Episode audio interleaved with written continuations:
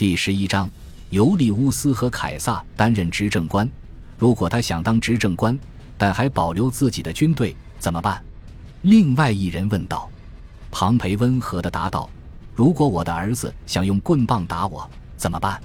这些话让大家怀疑，庞培正在和凯撒争吵。凯利乌斯·鲁夫斯给西塞罗的信：前五一年十月，父亲去世时，小乌大维年仅四岁。盖乌斯·乌大维的绝大部分家产都传给了他的独生子。家族财产的用途是支持子孙的政治事业。贵族的婚姻通常是为了获得政治上或财政上的好处，离婚和再婚都是司空见惯的事情。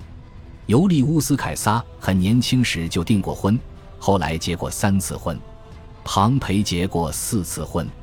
阿提亚嫁给盖乌斯·乌大维时没有改用丈夫的姓氏，她自己的财产与丈夫的家产也是分开的。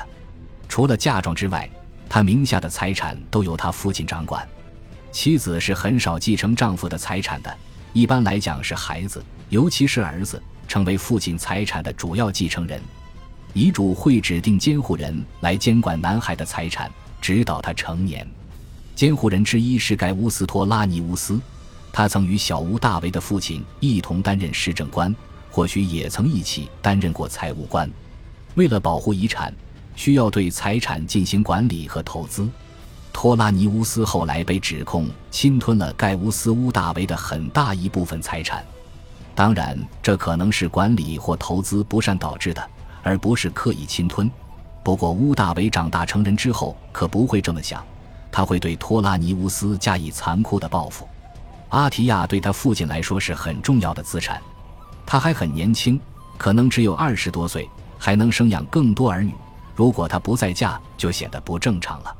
罗马法律规定，寡妇或离异女性必须等待十个月才能再嫁，这是为了明确她在后一段婚姻中所生孩子的血统。马尔库斯·阿提乌斯·巴尔布斯与尤利乌斯·凯撒的姐姐结婚。以及和盖乌斯乌大维结亲，得到了不少好处，但这并不是说他不可以与其他贵族加系攀亲，以获得新的人脉。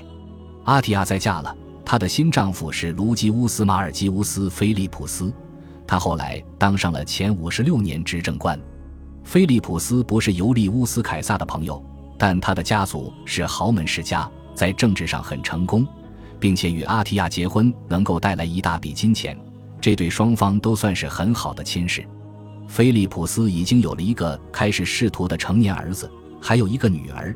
但如果他希望从新的婚姻中得到更多孩子，就要失望了。乌大维没有和母亲一起去他的新家，他搬去和阿提亚的父母一起生活。外祖父母承担了监督这对姐弟成长与早期教育的责任。过了一段时间，除了照料他们的保姆之外，外祖父母还雇佣了一名教师，乌大维的主要仆人名叫斯法埃鲁斯。教师一般是一名希腊奴隶，他的部分任务就是向孩子传授希腊语和拉丁语。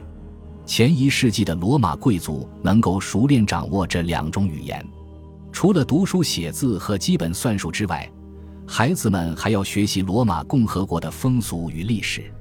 正如西塞罗所说。如果一个人的生命不是通过一种历史的观念与先人联系在一起，那还算是什么生命？对于更宽泛的国家历史，人们往往主要宣扬自己家族祖先的事迹。